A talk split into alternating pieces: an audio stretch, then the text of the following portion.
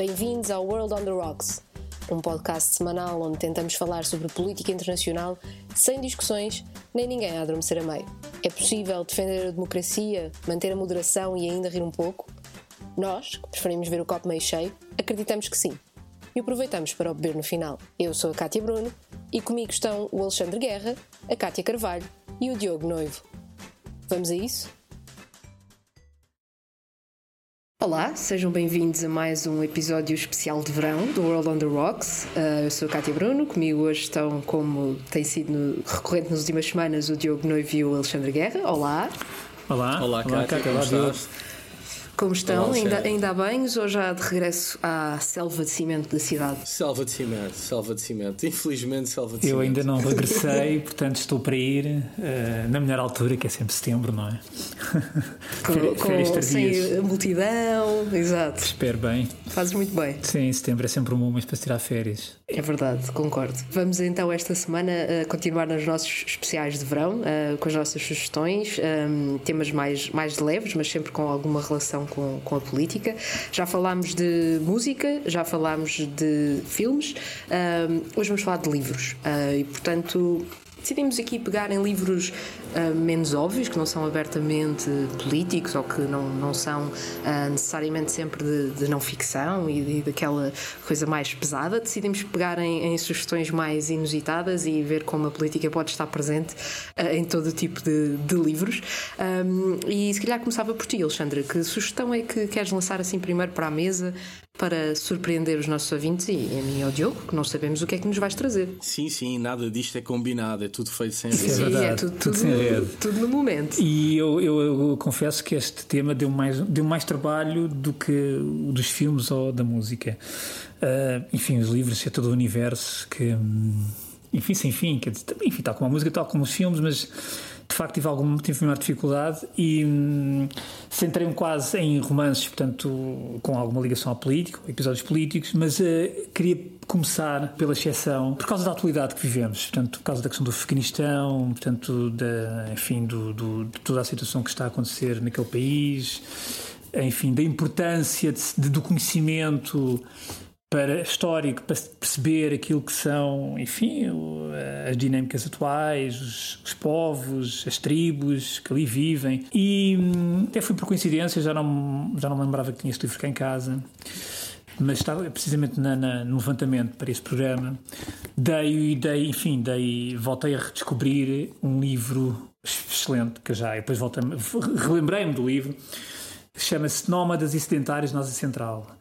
É um livro de um comunista daqueles portanto, da antiga, o Miguel Urbano Rodrigues, portanto, que morreu há poucos anos, com 91 anos, irmão do escritor Urbano Tavares Rodrigues. Este livro tem, enfim, é de uma densidade intelectual uh, muito sólida. E eu, de facto, comecei, voltei a folhear este, esta obra, portanto, que foi publicada há uns anos, por volta de 99, 2010, se não estou em erro. E é uma obra que realmente eu uh, recomendo vivamente porque o, o, Miguel Urbano Rodrigues, no fundo, reflete aqui toda a sua vivência, não apenas intelectual e, e académica, mas também enquanto jornalista e enquanto viajante, porque foi uma pessoa que andou pelos vários cantos do mundo, nomeadamente na Ásia Central. E este livro, uh, sobretudo a partir dos capítulos 20 e 21, descreve um pouco aquilo que ele encontrou no Afeganistão, portanto, quando chegou lá em 1980. Aliás, ele próprio diz: o Afeganistão, quando eu desembarquei em 1980, estava mergulhado numa guerra absurda, selvagem.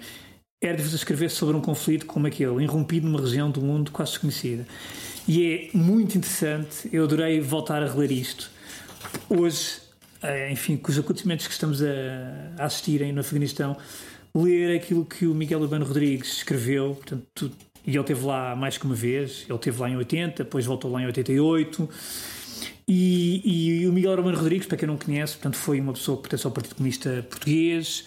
Uh, ele, inclusive, ele, ele, ele, esteve com o Henrique Alvão na, na, na, na, tomada de assalto do Paquete de Santa Maria, depois teve que se exilar, teve, no drill. teve vários anos no Brasil, uh, teve à frente vários meios de comunicação social, em Portugal ainda, temos a falar no Diário, no, no, no Diário Notícias, depois foi para o Brasil. teve no Estado de São Paulo, voltou, ou na Folha de São Paulo, confesso agora não, não, não sei precisar, voltou para Portugal depois do 25 de Abril uh, e, e, e, portanto, teve, foi, foi também chefe de relação do Avante. Portanto, foi também, enfim, teve também no Conselho da Europa enquanto, enquanto representante parlamentar da, da Assembleia Parlamentar. E, portanto, e foi e esteve no Afeganistão, tu disseste, falaste de final dos anos 80, portanto, não, tive, após eu tive, a, a invasão soviética, não é? A primeira vez que eu tive lá foi em 80, sim, para ele era a, portanto, invasão, durante a guerra. A invasão soviética, vou dizer que, enfim, aos olhos de um marxista como era o Miguel Armando Rodrigues, na verdade era, uma, uma, era, uma, era um processo de, para travar a contra-revolução que estava a acontecer, portanto, no, no, Afeganistão, porque naquela altura já havia um regime, quer dizer, muito próximo de, daquilo que era o Moscou, não é? Sim, mas quer dizer, mas admitia que essa ação militar existiu. Ouvir não, não, ele admitia, claro. Um comunista dizer que não existiu sequer essa intervenção militar. ele, ele, portanto, que é uma ele, fantasia. Ele admitia e tem vários episódios, precisamente, a, a falar sobre isso. Uh, e portanto ele admitia isso uh, e, e, aliás conviveu com vários soldados portanto teve teve várias aventuras, portanto, em várias regiões do Afeganistão e, portanto, uh, mas ele, é curioso porque ele, ele apesar de tudo, ele, há uma diferença muito grande do Afeganistão que ele encontra em 1980 com aquilo que ele encontra em, em 88. E ele, a determinada altura, ele, ele aliás teve, ao contrário, enfim, é, é, é, foi daquelas pessoas que realmente foi, foi reconhecida como um, enfim, um comunista que andou, ele, ele também viveu em Cuba, mas ele de facto tem a humildade, mesmo estando no Afeganistão tendo lá, tendo, tendo lá vários, tendo, tendo, tendo, estado no Afeganistão durante algum tempo, mais do que uma vez, ele teve a humildade de reconhecer que apesar de muito, conhecia muito pouco sobre aquele país, quer dizer, é extraordinário. E o Miguel Urbano Rodrigues foi uma pessoa que andou muito pela Ásia Central e, e é curioso, e, e mais, ele quando esteve lá, teve, portanto, ele, ele, teve vários contactos, muito também, enfim, penso eu, ele não diz isso no livro, mas eu penso que muito também através dos contactos, eventualmente, uh, através do Partido Comunista, portanto, uh, e, muito facultado, muito facilitado talvez por, por, pelas embaixadas, através de Moscou, mas é curioso porque ele chegou a estar com, reunido com o Presidente, ele teve com o Presidente da altura, portanto, o, o Babrak Karmal, e ele a terminar dizer assim, uma coisa, não esqueci um conselho que me deu Babrak Karmal, então Presidente da República, cito, não tenha acanhamento em afirmar que o Afeganistão é um dos países mais atrasados do mundo, a divulgação dessa evidência favorece a percepção dos absurdos da guerra. Isto disse o Presidente Carmal na altura para o Miguel Urbano Rodrigues. E estes dois capítulos estão recheados deste tipo destas delícias. Portanto, e eu sinceramente recomendo, e portanto isto não é um romance, é um livro, digamos, também não é um livro de história, é um livro daquilo que Miguel Urbano Rodrigues portanto, uh, viu e sentiu.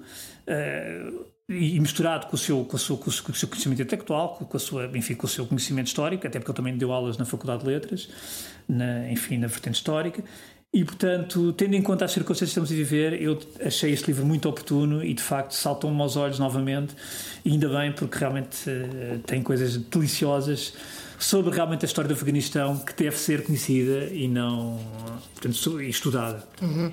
Eu vou aproveitar se calhar aqui esta tua exceção uh, de um caso não ficção sim, para falar do, do, meu único, do meu único livro que trouxe também que, que é de não ficção e que eu acho que encaixa aqui bem porque é esta ideia de um retrato de um país um, vista por um, um observador.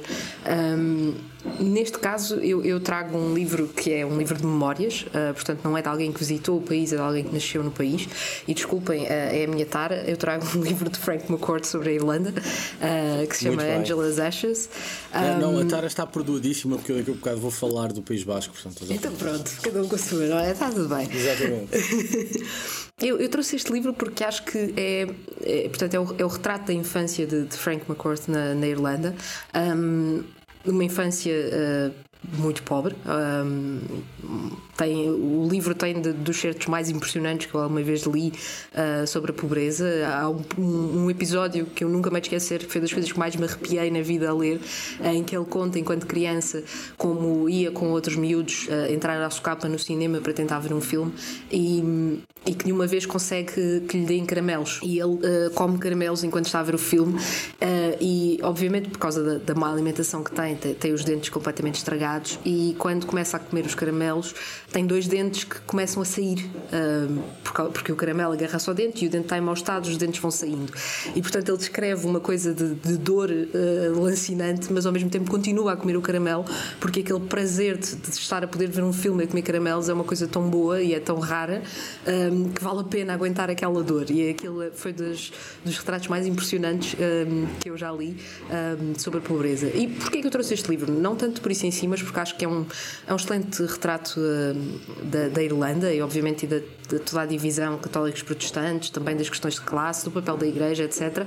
Um, mas é um livro que foi publicado nos anos 90 e que foi muito criticado na Irlanda. O, o, o Frank McCourt foi, foi um, acusado de, de de estar a exagerar, de ter criado memórias falsas, de, de estar a tentar uh, denegrir a imagem da Irlanda, estamos a falar nos anos 90, em que a Irlanda estava com um crescimento económico, era a ideia do tigre celta, uh, e portanto o livro foi muito mal recebido porque era visto como uh, quase como aquele, aquele tio velhote que vem e nos mostra as coisas más do tempo presente um, e nós não queremos ouvi-las, não é? E portanto o livro foi muito mal recebido. Um, mas eu acho que é um livro extraordinário, um excelente retrato do país um, e que Uh, e que acaba por ser um bocadinho também uh, uma, uma crítica à, à ideia de, das lógicas de, de, de, religião, de católicos contra protestantes e também de irlandeses contra ingleses, em que o Frank McCourt vinha de uma família um bocadinho atípica, o pai dele, um, eles viviam em Limerick, uh, mas o pai dele era filho de ingleses, mas eles eram católicos e portanto não se encaixavam exatamente em nenhum dos lados. Um, e o, o Frank McCourt lidava muito mal com isso, com essa essa obrigatoriedade de quererem que ele escolhesse um lado, um, essa pressão social quase de tens que te assumir por um lado, um, e a família acaba por, por ir para os Estados Unidos, acaba por emigrar, e isso é quase uma fuga, um bocadinho também, é uma, uma cultura muito opressiva um, da Irlanda e que ele acaba por retratar muito bem nunca criticando diretamente, mas, mas ao, ao descrever uh, as vivências dele, acaba por deixar muito claro essas, essas esses problemas do país e, e muito também da, da, do papel da Igreja, um, como acabava por, de certa forma, perpetuar um pouco essa mesma pobreza em vez de a combater. Eu trago-vos aqui um excerto que eu acho muito interessante, que, que eu acho que mostra muito bem esta, esta obrigatoriedade de, de ter de escolher um lado, um, em que ele conta, desculpa, eu tenho isto em inglês, vou traduzir aqui livremente à medida que leio, portanto posso me engasgar um bocadinho. Uh, mas é uma altura em que o Frank McCourt está a falar da escola. E ele diz: um, Eles batem-te se não consegues dizer o teu nome irlandês, uh, batem-te se não consegues dizer o Ave Maria em irlandês ou se não consegues pedir para ir à casa de banho em irlandês. É bom ouvir o rapaz mais velho que está uh, sentado à nossa frente. Ele pode dizer-te que professor uh, gosta do quê e do que é que não gosta cada professor. Um dos professores vai bater-te se não disseres que o Iman de Valer é o melhor homem que alguma vez já viveu, outro vai bater-te se, não, se, disseres, se não disseres que o Michael Collins é o melhor homem que já alguma vez viveu. O professor Benson odeia a América e é preciso lembrarmos que ele odeia a América e dizer que odiamos a América, senão ele bate-nos. O professor odeia, odeia a Inglaterra e é preciso lembrarmos que odiamos a Inglaterra e dizer que odiamos a Inglaterra ou ele bate-nos. E se alguma vez dissermos alguma coisa boa sobre Oliver Cromwell, vão todos bater-nos. uh, e portanto eu acho que é. Uh, é um retrato muito interessante e mesmo com algum humor no meio da, da, da negrura do livro, que é um, é um, livro muito, muito triste, mas que consegue ter aqui também alguns momentos de humor sobre a situação e que eu acho que é um excelente retrato da Irlanda. E a partir daqui só falo de ficção. Diogo, não sei se também tens alguma exceção para nos trazer ou se vais mergulhar direto na ficção. Vou guardar, a minha exceção é sobre o Afeganistão e, portanto, como o Alexandre abriu com o Afeganistão, eu vou fechar com o Afeganistão e, portanto, deixo a minha exceção. O que vou fazer é juntar-me a ti na Irlanda, Kátia, para falar de um livro, na verdade, de dois. Uh, o livro que diz respeito à Irlanda chama-se Milkman, foi escrito por Anna uhum. Burns um, ganhou o Man Booker Prize em, em 2018 uh, e toca em todos aqueles temas dos quais já falaste agora. Uh, toca sobretudo da forma ou na forma como a violência terrorista de matriz étnica destrói os laços que unem uma sociedade. A forma como a, a, existência, no caso de uma organização terrorista, do IRA, e a forma como essa organização ocupa o espaço público condiciona comportamentos sociais e políticos, a forma como o medo leva a uma espiral de silêncio na qual toda a gente que não partilha da opinião da organização se remete ao silêncio e se remete ao silêncio por segurança física, mas também porque essa é a cultura dominante. Uh, Milkman, de Anna Burns, é, é, essencialmente essa história. Tem uma protagonista feminina. Um, que, enfim, começa a ser acossada pelo simples facto de ser uh, interessante. Mas é um, um retrato do, do, cotidiano, da forma como a violência, da forma como o ódio étnico se infiltra na sociedade e destrói os laços que um, a unem. Milkman, para mim, é o espelho de um livro anterior, uh, e agora sim vou ao País Basco, chamado uh, Pátria, escrito por Fernando Aramburu. Pátria foi um êxito editorial em Espanha, uh, vendeu centenas de milhares de exemplares, um, é a grande obra de Fernando Aramburu e é, mais uma vez, o tema central é o mesmo, ou seja, ver como a violência e o ódio étnico destroem sociedades e destroem amizades. Um, no caso de Pátria, nós não temos propriamente um protagonista, mas dois. Duas famílias.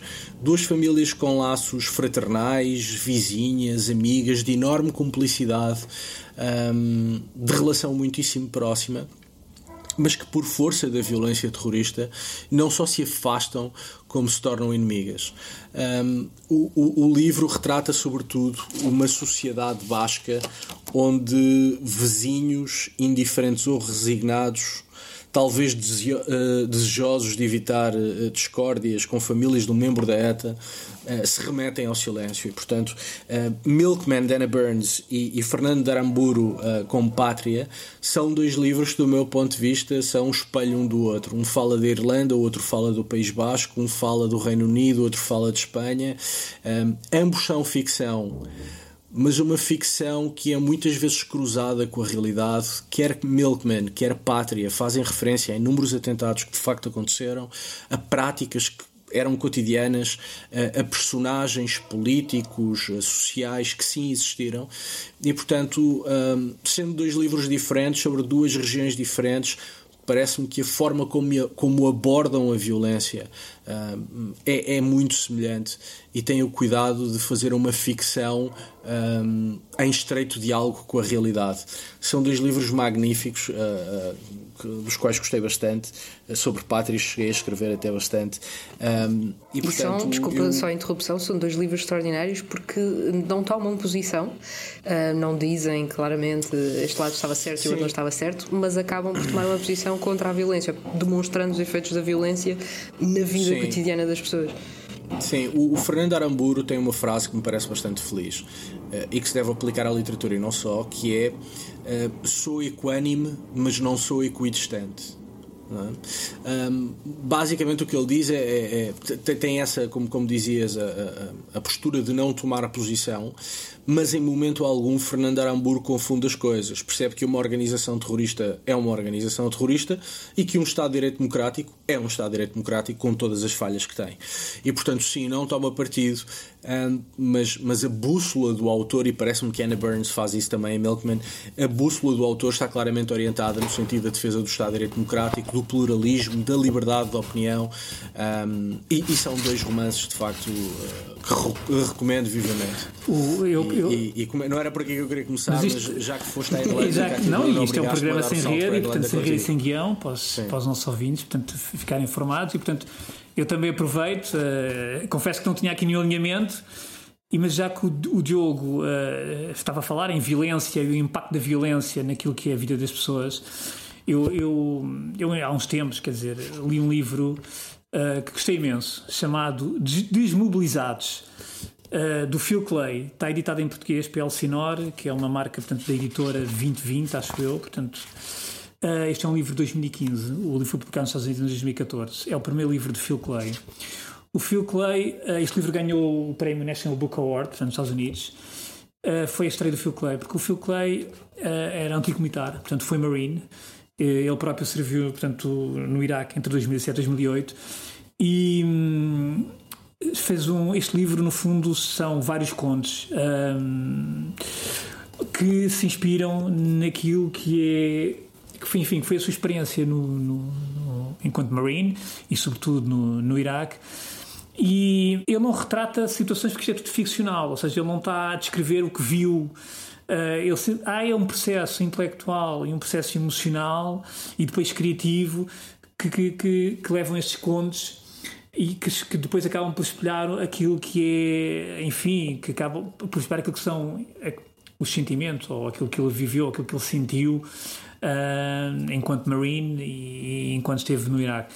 E, e foi, é um livro que de facto uh, foi bastante elogiado na altura. Uh, porque no fundo tem uma base de inspiração que é a violência. Fala, está pegando naquilo que. e também um pouco naquilo que, que, também estavas a falar, Kátia. E, e ele depois transporta isso para histórias hum, do cotidiano, histórias tanto de ficção, mas marcadas realmente ou pela violência, ou pela carga dramática, ou pelas, pelo stress uh, pós-traumático, ou por, enfim, por outro tipo de, de, de, de, enfim, de violência ou de, ou de experiência. E, e portanto, isto lembrei-me lembrei deste livro, tinha aqui também alinhavado, mas lembrei-me porque, porque vem um pouco ao encontro daquilo que tanto a Cátia como o Diogo estavam a falar, no, no papel da violência ou da pressão sobre a, a, pessoa ter que escolher um lado, ou a pressão de ter que dizer algo certo, ou a pressão. Portanto, isto também é uma forma de violência. E, portanto, este filme, este livro, Desmobilizados, é, é, é, é, muito interessante. Aliás, o próprio New York Times Book Review, enfim, na altura, disse que seria um dos melhores livros já escritos sobre, sobre o que a guerra faz à alma das pessoas. E, portanto, acho que isto também é muito interessante. E, portanto, este livro está traduzido em português. E, e, pronto, e de facto acho que se enquadra bem aqui nesta questão também da, da violência no cotidiano das pessoas. Sim, eu devo, eu devo dizer que li esse livro, gostei imenso. O meu conto preferido é aquele que é contado do, do ponto de vista do capelão, uh, do capelão militar. Um, e isso leva-me aqui a ponto para outro livro que eu trouxe que também tem um, um padre um, como uma das personagens e que é uma das personagens fulcrais na ação e é, é, o, é o meu clássico, o clássico que eu trago hoje que eu acho que, que é ficção pura mas que eu acho que tem a ver com obviamente com política é, é o, o Light in August do William Faulkner porque é, é uma é, é um, um, excelente exemplo de como é possível uh, refletir sobre um tema um, absolutamente político como o racismo uh, sem ser um, só através da descrição um, e através mesmo da descrição de, das próprias ideias dos personagens que nos podem parecer bizarras uh, deslocadas, eh, erradas até, mas que nos ajuda a traçar um bom retrato de, um momento, uh, não significando, no entanto, que, que o autor alinha com essas ideias, não é? Que simplesmente está a mostrar uh, como, como, como era. E é claro que quando se fala de Faulkner fala-se muito do racismo, porque são sempre uh, histórias geralmente passadas no sul dos Estados Unidos. Um, mas eu acho que o Luz em Agosto é, é particularmente interessante uh, porque, porque é, é, a história de, de um homem uh, que se chama Christmas uh, que não sabe exatamente qual é a sua raça. e ele acaba por, à medida que cresce, como as pessoas em volta dele acabam por achar que ele é negro, ele acaba por ir, por ser negro e por ser tratado como negro, acaba por assumir as características que o meio em torno dele acham que o negro deve ter, que é, que é de ser visto como, como um animal, como uma figura animalesca. Um, e é muito interessante como, como eh, essa o Faulkner traça essa personagem não, não desculpabilizando nem redimindo a pessoa. Christmas no livro uh, mata uma pessoa. Um, isso não é minimamente desculpado nem, nem um, embelezado, mas ajuda-nos a traçar como todo, todo o contexto em torno dele um, faz com que ele se convença de que de facto tem aquelas características negativas que toda a gente em volta dele acha que ele deve ter. Um, e, e, é uma obra que eu acho que, que, é não só política por isso, mas porque é, é política em muitos aspectos. É, é, fala também sobre religião, daí a, a personagem do, do, padre que falava, fala também muito da sexualidade feminina um, e é, é, muito refrescante. Um, para a época, como uh, o Faulkner consegue uh, descrever isso tudo sem, sem qualquer uh, tentativa de, de, limar arestas. As coisas aparecem de forma muito crua e acaba por ser um retrato muito extraordinário do, do sul dos Estados Unidos. Eu acho que é mesmo um. Entre clássicos, é, é um, um clássico político a recomendar. Hum. Eu vou, eu vou pegar no, no clássico e na história ou na dimensão racial e, e da sexualidade para falar também de um, de um clássico do qual gosto bastante, de um dos meus autores favoritos, um rapaz que se chamava Eric Blair, mas que assinava com o nome George Orwell. e, e, vou falar do primeiro livro que ele escreveu, não o primeiro que publicou, mas o primeiro que escreveu, chama-se Burmese Days, a tradução para português creio que é mesmo Os Dias da Birmânia. Um, é um livro que essencialmente relata a história de, de Flory, que é um, um, enfim, um negociador, um mercador de, de, madeira na Birmânia, na Birmânia britânica, portanto sob a ocupação uh, colonial uh, britânica e que tem ao mesmo tempo amigos e adversários uh, uh, locais. Cruzam-se questões que têm que ver com reputação, que têm que ver com, com, com, com a hierarquia social uh, numa sociedade colonial.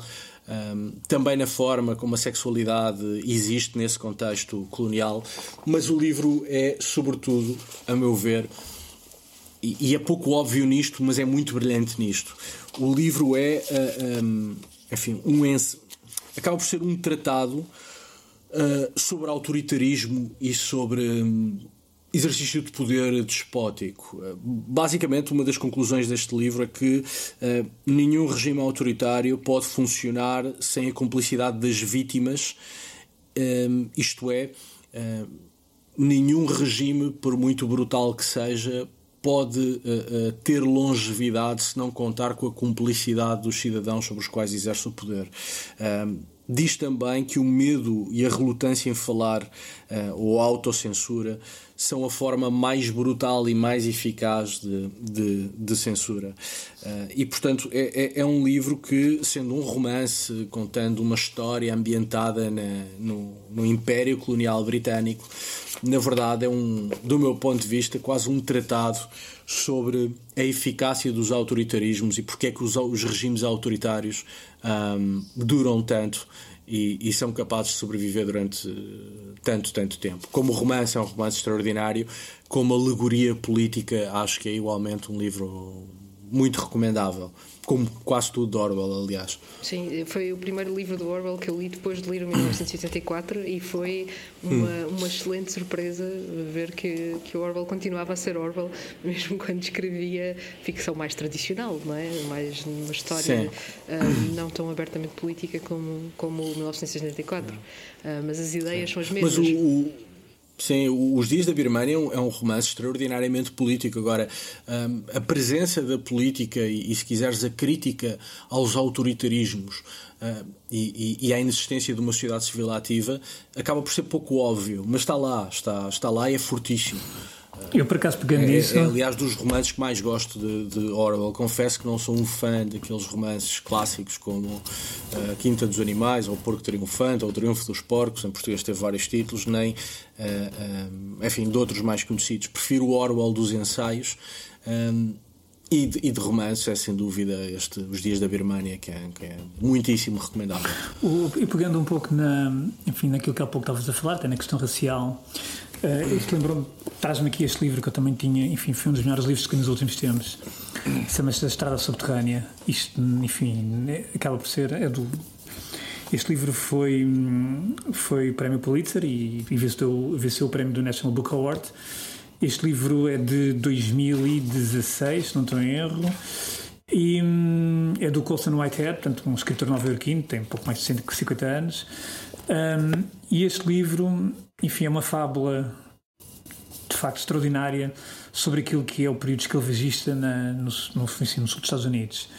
Um, isto basicamente conta a história de, de, enfim, de dois escravos que fogem portanto, de uma quinta na Geórgia, numa plantação na Geórgia, de algodão, e fogem por eh, através de um sistema de túneis subterrâneos, portanto, que depois vão andando por vários estados, portanto, um, no sul da América, portanto, pela Carolina do Sul, Carolina do Norte, Tennessee também, uh, vou então Indiana. E um, o próprio presidente Barack Obama, enfim, classificou este livro de poderoso e incrível. De facto, foi um livro muito elogiado. E, um, e através de uma, enfim, de uma viagem quer dizer, fantástica, fantástica no, no, mais no, no, sentido de fábula e e de enfim, de, e de fantasia, não é? Mas acaba por eh, descrever um pouco uma realidade, enfim, acaba a recuperar uma, uma realidade histórica, enfim, debaixo de, um, de, um, de, um, de, um, de, uma construção literária de fantasia, mas não deixando de ser muito dura e muito crua, enfim, sobre um período da história da América que, hum, enfim, que de facto uh, uh, muito, muito duro para, para uma grande parte da população negra uh, nos Estados Unidos e que ainda hoje a América, enfim, enfrenta esse passado sem conseguir, de certa maneira, sarar muitas feridas, como, nós, como se vê e como se tem visto. E este livro, de facto, foi uma surpresa muito boa. Nos, enfim, eu comprei este livro um pouco como eu gosto de fazer, aliás, gosto de ir sempre à livraria. Não sou daquelas pessoas com listas de livros, não gosto, gosto de ir à livraria e, e ir escolhendo. E, e, portanto, depois quando chego a casa e leio, logo vejo se, se, se, a coisa correu bem ou não. E este facto. É, foi... És um, book, um book whisperer. Os livros falam contigo, não é? Na livraria Sim, dizem é, compra. É um pouco isso, tu... quer dizer, tirando aqueles, temas, é aqueles óbvios, não é? Mas e este livro de facto foi uma, uma, foi uma surpresa. Depois, depois comecei a ler mais sobre o livro também e percebi que era um livro premiado, um livro de facto muito. muito Aliás, acho que deu, deu direito a uma série, não sei se chegou a ser feito ou não, mas de facto é um livro. A editora é Alfaguara, portanto, e, e de facto, ainda um pouco em conta, ao encontro daquilo que estávamos a falar, sobre a questão também racial, mas aqui noutros, enfim aqui noutra perspectiva, mas uh, foi um livro que me deu muito prazer ler.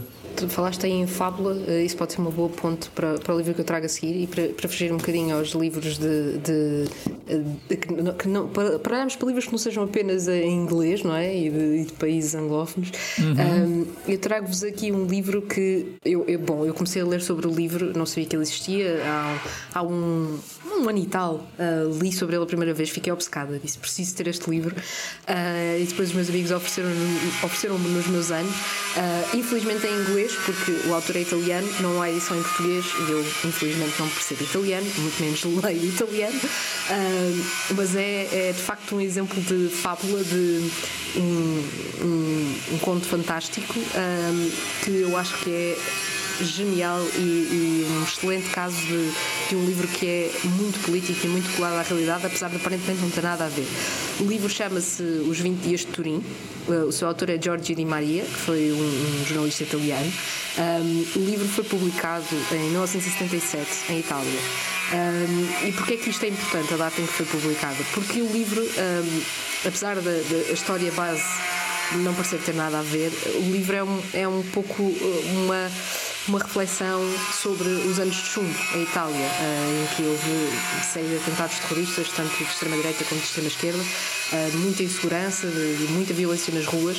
Eh, e o Jorge Di Maria pega nessa, nessa experiência e, cria um conto fantástico em que há um homem que vai a, Turim tentar perceber uh, porque é que está a acontecer uh, o que está a acontecer na cidade. E aquilo que está a acontecer é que uh, durante 20 dias há uma série de, de, acontecimentos estranhos. Para já, primeiro, há uma insónia coletiva. Ninguém consegue dormir. Depois uh, as pessoas saem à rua nessa, insónia e parecem tipo zombies a, andar todas em grupo, mas sem, sem direção, sem rumo. Um, depois começa só a ouvir gritos que não se sabe bem de onde é que vêm, começa só a sentir cheiros muito esquisitos e a certa altura uh, algumas pessoas começam a ser atacadas, uh, espancadas. E inicialmente não se percebe bem por quem, depois ao longo do livro vai-se entendendo, e eu acho que posso spoiler isto, não faz mal, vai-se entendendo que são as estátuas da cidade de Turim, as estátuas que têm uh, o seu peso histórico, a sua representação, que ganham vida e são elas que atacam as pessoas e as matam. Um, o livro não chega a uma conclusão sobre porquê é que isto acontece, portanto é, é, uma, é um, um conto fantástico muito perturbador. Um, a Edgar Allan Poe, que não se percebe o que é que motiva isto, um, mas o livro é extraordinário porque que é, é, é um exemplo muito claro do, do ambiente que se vivia uh, naquela época em Itália, uh, transferido para uma realidade fantástica, uh, mas que capta muito bem o que as pessoas sentiam. Uh, depois há um pormenor uh, extraordinário no livro. É que o livro foi publicado em 77, uh, mas o Jorge Di Maria criou uma coisa no livro que parece uh, Chapa 5, que está a falar das redes sociais. o Jorge Di Maria fala no livro de uma coisa que é a biblioteca. Teria sido uma coisa que teria sido criada por uns jovens, uns jovens muito, muito bem vestidos, muito simpáticos, muito divertidos, um, ehm, que tiveram esta ideia de não seria tão giro se as pessoas pudessem ir a uma biblioteca e escrever tudo aquilo que lhes apetece escrever, desde que sejam coisas.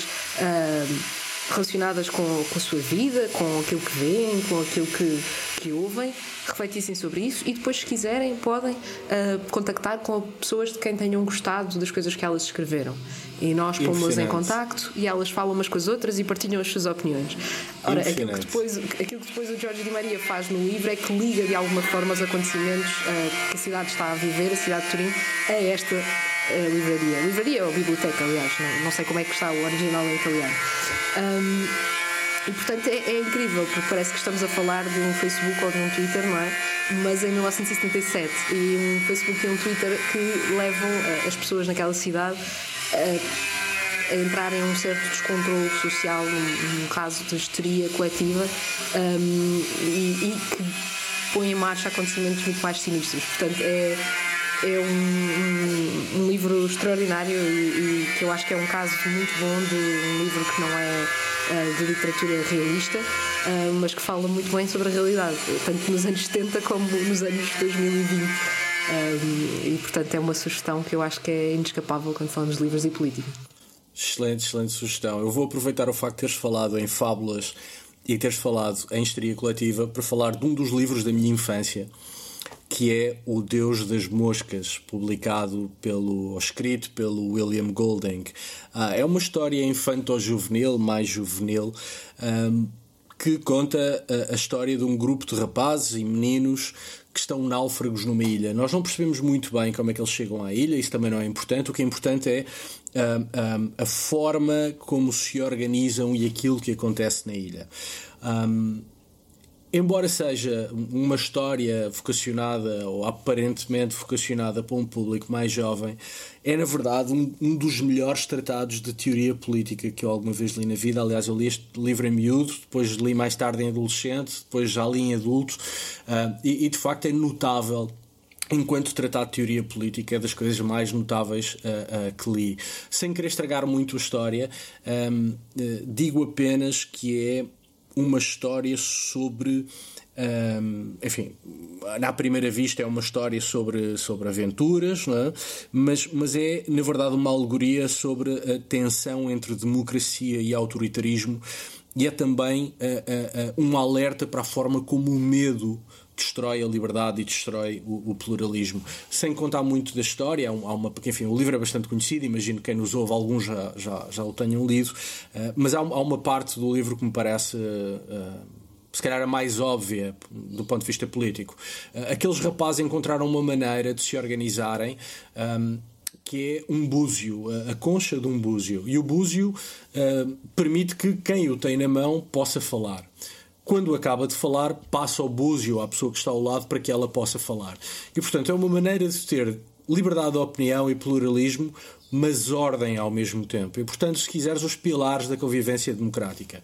Sem querer contar muito mais uma vez, a partir do momento em que o búzio cai e se parte, é quando tudo começa a correr mal e quando, uh, de facto, aquela ordem incipiente encontrada pelos rapazes.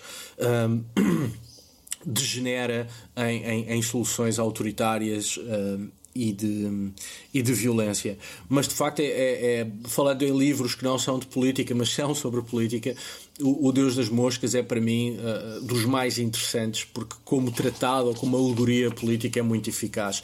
Há um outro livro que eu li também em miúdo, é um conto um, ehm, que se chama O Estranho Caso do Dr. Jekyll e do Mr. Hyde um, anterior, portanto 1886, escrito por Robert Louis Stevenson, uh, que é também uma alegoria política, não é? É, é? é, uma crítica à hipocrisia dos valores vitorianos, não é? Um, à, à, à, à, falsa moral uh, da época vitoriana.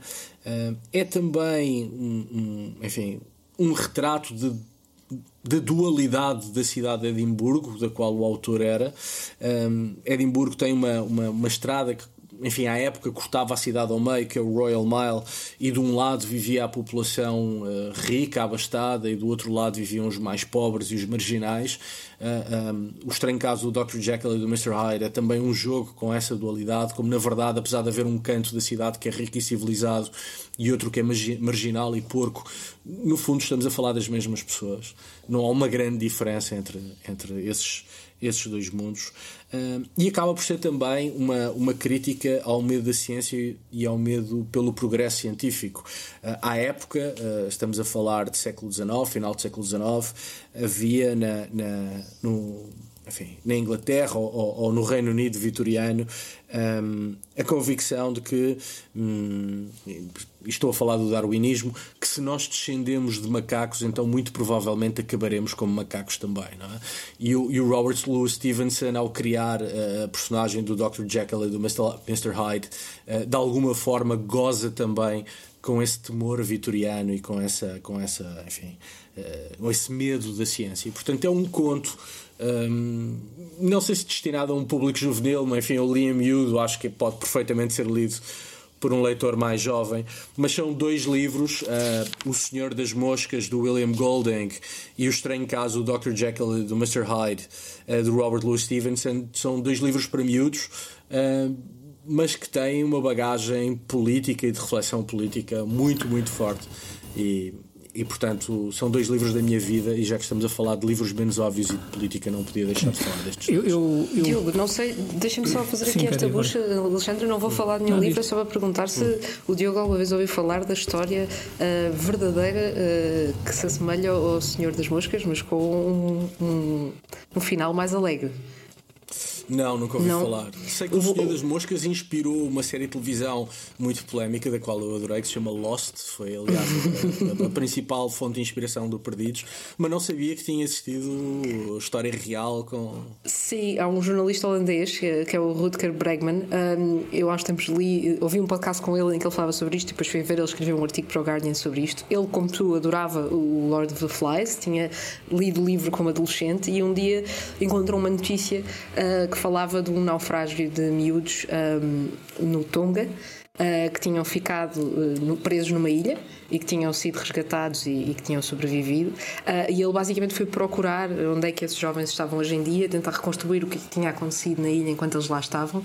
Um, e o, cenário que ele retrata é bastante diferente, no sentido em que, obviamente, eles também arranjaram formas de se organizarem, uh, mas conseguiram até ao fim manter uh, o espírito coletivo a funcionar e conseguiram uh, organizar as coisas entre eles. E isso depois até levou o Rutger Bregman a fazer um livro com cuja premissa era se calhar uh, nós devemos ser mais otimistas na natureza humana. Uh, fica aqui Portanto, esta... contraria o pessimismo antropológico uh, do William Golding, não é? Sim, Realidade sendo, que ele próprio dizia que antes acreditava piamente nisso, não é? Mas que esta Sim. história o fez pensar e, e, investigar outros casos em que a natureza Boa. humana tinha sido mais positiva. Boa, assim. curioso, curioso. Alexandre, diz, desculpa, interrompi Há pouco estava a ouvir o Diogo a falar de convivência democrática e, e também convivência, no fundo, eh, enfim, aquilo, vários tipos de convivência e se há coisa que não havia, portanto, no, no regime stalinista era convivência democrática. E isto uh, vai, vai, enfim, vem a propósito de um livro que eu tinha também li há pouco tempo. Eu, muitos dos livros que trouxe aqui hoje foram livros que eu li há pouco tempo, portanto, tenho, enfim, que é um livro de Julian Barnes. Achei muito interessante este livro. Chama-se O Ruído do Tempo. Isto é 2016. O Julian Barnes tinha ganho, já ganhou o Man Booker Prize com outra obra. Mas este livro é engraçado porque hum, é um livro ficcional, mas que pega em alguns elementos, portanto, eh, verídicos. E, e começa eh, a base, o início deste livro, no fundo, eh, é, digamos, a relação com o compositor Shostakovich, portanto, um dos melhores compositores russos do século XX tinha com o regime stalinista. Portanto, isto é verdadeiro, isto é, nunca foi uma, não foi uma relação fácil, uh, embora a partir de na altura o próprio Shostakovich tenha-se colocado ao serviço de, do, do, regime stalinista, aliás, depois chegou a ser uh, membro do Partido Comunista. Mas o livro começa precisamente em 36, quando o Stalin, e isto é verdade, portanto, vai assistir uh, à apresentação de uma, de uma peça do Shostakovich, que é, era a ópera Lady Macbeth de, de Mtensky, no Bolshoi e rezam as crónicas. Rezam as crónicas, na verdade, não rezam as crónicas, na verdade, saiu um artigo no Pravda Anónimo a arrasar a ópera. E dizem que terá sido o próprio uh, Stalin a assinar esse, um, esse, esse, esse artigo. E, e, o livro parte daqui, portanto, parte dessa relação. Uh, e nós, por, por acaso, no último episódio falámos sobre música ao, ao serviço do poder este livro é muito interessante porque hum, é um livro de ficção que assenta-te muito, também tem, portanto, tem, tem o perigo de também contemplar alguns elementos eh, verídicos que, que nos deixa sempre na, na, na, dúvida, isto é real, estamos a ler isto é, ou, isto é, ou isto é ficcional, não é? Neste, naqueles livros que normalmente recorrem a, enfim, a, a algumas, alguns acontecimentos históricos para depois fazer a sua ficção. Mas é um livro muito engraçado e muito interessante e que de facto mostra, mostra também a importância que estes regimes autoritários totalitários davam à, à vertente, por exemplo, cultural para cimentar e para o seu projeto de poder. Não enquanto uh, área criativa, porque uma das coisas precisamente que, uh, que, que, que, o regime não gostou foi que as obras, algumas obras do Stokowitz não foi só esta ópera, por exemplo, a Sinfonia número 4, eram óperas, eram obras muito arrojadas, portanto, a nível técnico e musical, e, e portanto, e muito disruptivas, e portanto aqui a cultura não enquanto uma área criativa, mas a cultura enquanto uma área que serve os interesses do projeto de poder. Portanto, este livro é engraçado, O Rio do Tempo, precisamente eh, porque hum, explora e, enfim, e, e conta uma história uh, entre um compositor, um dos maiores, do, enfim, compositores russos, e aquilo que era o regime stalinista e a sua perspectiva de, do poder e, da, e, e, e, enfim e como a arte estava ao serviço desse regime. Portanto muito muito engraçado e, e ainda aqui ao encontro aquilo que é a convivência democrática ou a ausência dela, não é? Uhum. e a liberdade democrática. O, o, nosso tempo, infelizmente, não dura tanto como o regime stalinista, mas, Diogo, não sei se tens uma última recomendação, assim, versão telegráfica para deixar aos nossos ouvintes. Tenho várias. Uh, vou deixar duas de maneira telegráfica. Um outro conto uh, de Herman, Herman Melville, que se chama Bartleby, o, escri o escrivão. É a história de um escrivão que às tantas decide não trabalhar e responde ao patrão preferiria não fazê-lo. Uh, a história é uma história de, de resistência passiva. Uh, passiva. Um, há quem diga que é uma crítica ao capitalismo porque todo, toda a ação transcorre no, em Wall Street e, e, no momento de expansão do capitalismo uh, norte-americano mas pode também ser uma ode ao conservadorismo, isto é, à maneira como Uh, Bartleby vai resistindo à modernidade, dizendo preferiria não fazê-lo. é um personagem entrenecedor do qual gosto muito e, portanto, Bartleby de, de Melville. Para acabar, como disse que ia acabar com o Afeganistão, o melhor livro que li sobre o Afeganistão, excetuando aquelas coisas soporíferas produzidas por académicos, que há algumas com muita qualidade, mas este livro é de um jornalista que se chama Stephen Cole, ganhou o Pulitzer, e o livro chama-se Ghost Wars ah, sim, a história secreta é. da CIA, Afeganistão e Bin Laden, desde a invasão soviética ao 11 de setembro de 2001. Basicamente é toda a história prévia aos atentados terroristas de 11 de setembro, que farão 20 anos este ano, uh, vistas quer do ponto de vista dos talibã, quer do ponto de vista da CIA. Uh, é um livro, insisto, jornalístico, mas muitíssimo bem feito, com muita pesquisa, muito trabalhinho de investigação. Não percebia-se, um, mas. Tens o, tens o de capa mole, eu tenho o de capa. Não sei essa capa. Não, tenho o de capa ah, mole. Tenho o de capa dura. O mas, o mas, a adversativa é completamente desadequada, Cátia, tens razão. Não faz sentido. É um excelente livro. Há aqui muito trabalho tá, de investigação. Tá um livro. Bem Ghost feito. Wars. É um excelente livro. Um, e agora que o Afeganistão está novamente na agenda, quem queira perceber como é que chegámos aqui uh, e só queira ler um livro que não seja muito pesado, Ghost Wars uh, de Steve Cole, a minha edição é da Penguin. Telegraficamente, para acabar, eu deixo só uma recomendação em português: uh, Vala Brão, da Agostina Bessa Luís, porque ela odiaria uh, ouvir isto, mas porque eu acho que é a escritora mais feminista deste país e a Vala Brão é um excelente exemplo disso. Deixo-vos só aqui um um pequeno excerto um, que eu acho que mostra bem, porque é sobre todo uh, o papel da mulher, tanto no pré como no pós-25 de Abril no país e como um, se calhar não mudou assim tanto, apesar da democracia. Uh, e deixo só a seguinte citação: O que elas invejavam nos homens não eram os órgãos genitais, mas o que eles representam. Uma criatura completamente prestável aos jogos do acaso e livre da submissão que constrange o perverso, o mal visto, o delirante do seu próprio mérito, a lançar para debaixo de um comboio ou a comer um punhado de arsénico. Esta referência de lançar para debaixo de um comboio a mim faz-me pensar em Ana Karanina, mas aí não teríamos tempo, nunca mais saímos daqui. Portanto, fica, fica só esta sugestão. Alexandre, não sei se queres deixar também uma última recomendação. Sim, eu, falaste em mulheres muito rápido. Isso lembra-me um livro, um livro que li já há uns tempos. É um livro do Gabriel Garcia Marques, o livro já é dos anos 50, mas só foi editado em Portugal há poucos anos. Que é quando ele fez uma viagem pela Europa de Leste, ainda jovem, jornalista, fez na companhia, enfim, na altura de um jornalista italiano e também de uma paginadora. E uma das frases que o livro tem e ele, portanto, ele foi pela, enfim, andou pela, todo, pelo vários países para lá da cortina de ferro. E há uma frase que ele, que ele tem que é espetacular, que eu nunca esqueci, que é Eu não queria conhecer uma União Soviética penteada para receber uma visita. Aos países com mais mulheres, há que conhecê-las acabadas de sair da cama. E, portanto, eu achei esta frase do Gabriel, Gabriel Garcia Marques espetacular. Um, e pronto, a propósito, estás a falar de mulheres, e lembrei-me aqui deste livro também tinha aqui de lado um, que é um registro jornalístico, mas com uma componente literária e, portanto, é muito, muito interessante, porque realmente deve-se conhecer os países e a história dos países para lá daquilo que é, enfim, toda a produção e tudo aquilo que às vezes é. O romance.